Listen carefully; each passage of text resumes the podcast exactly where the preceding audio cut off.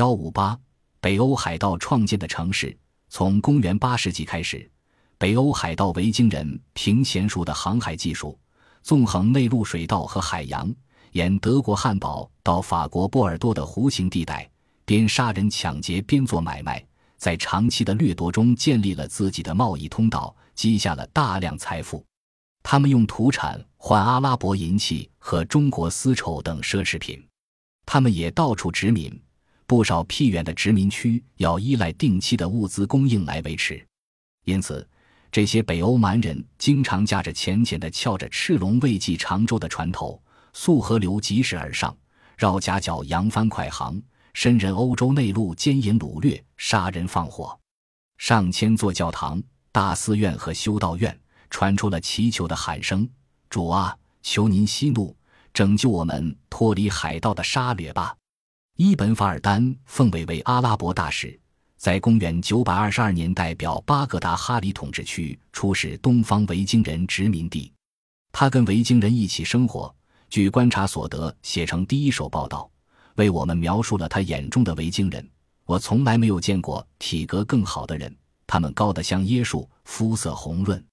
这些记录出自较客观公正的第三者，所以弥足珍贵。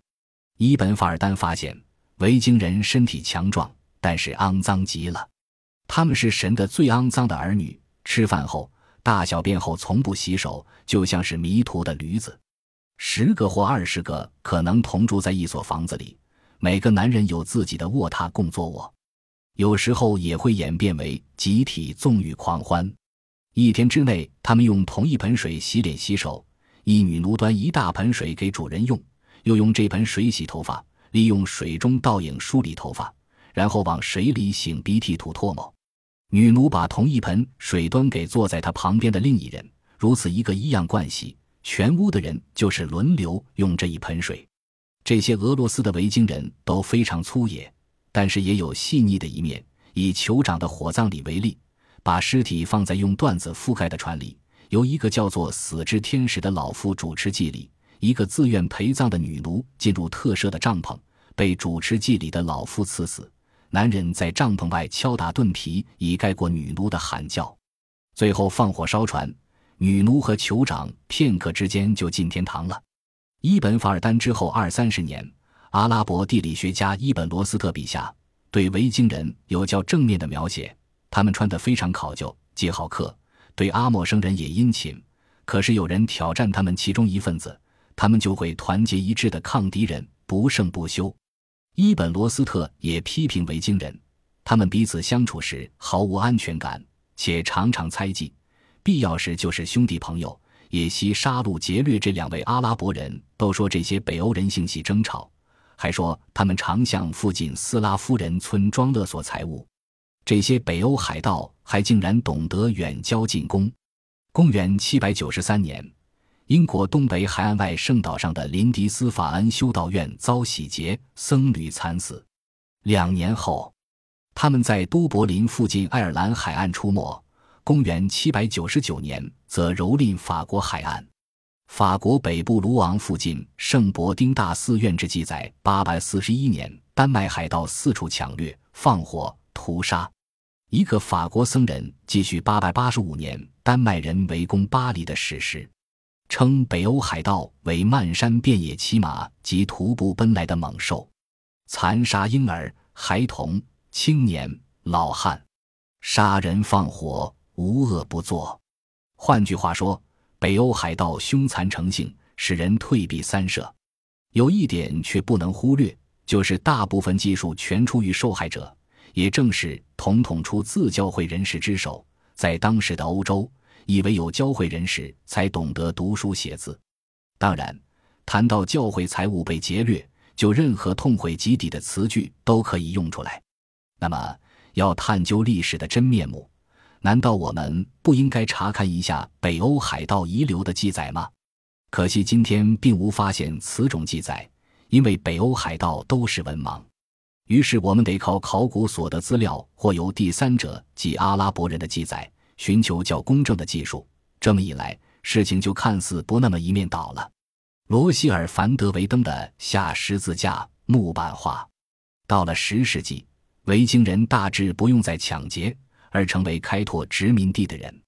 例如，九百一十一年，他们获授法国一大片土地，后来此地称为诺曼底。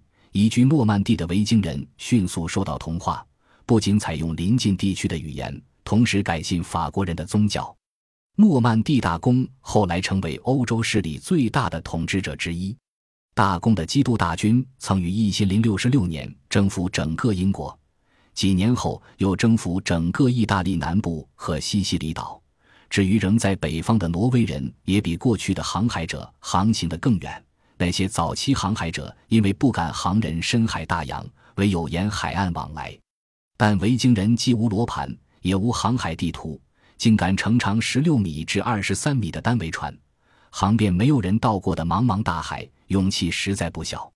在过去无人居住的冰岛，他们建立了由农民与渔民组成的共和国，共议会组织极为独特，许所有公民在议会投票和发言。这个古希腊时代以后世界上首创的共和国，至今仍然存在，正足以证明维京人不仅破坏，也在建设。离冰岛再往西航，隐约中又有一个更大、气候更冷的岛。这个岛由一个名叫红脸埃里克的挪威人在公元982年发现，当时他满怀乐观，把这个地方叫做格陵兰，意思是绿洲。过几年。埃里克的儿子里夫航行到一处叫葡萄国度的地方，那大概是纽芬兰。他也想在那里殖民，但是并不成功。如果当年他成功了，首先发现美洲大陆的就不会是意大利人，而是一个维京人了。瑞典东部菲特亚附近有一座坟墓，埋葬了一个生意人或是海盗，也许跟许多维京人一样，兼有双重身份。考古学家发掘这座坟墓。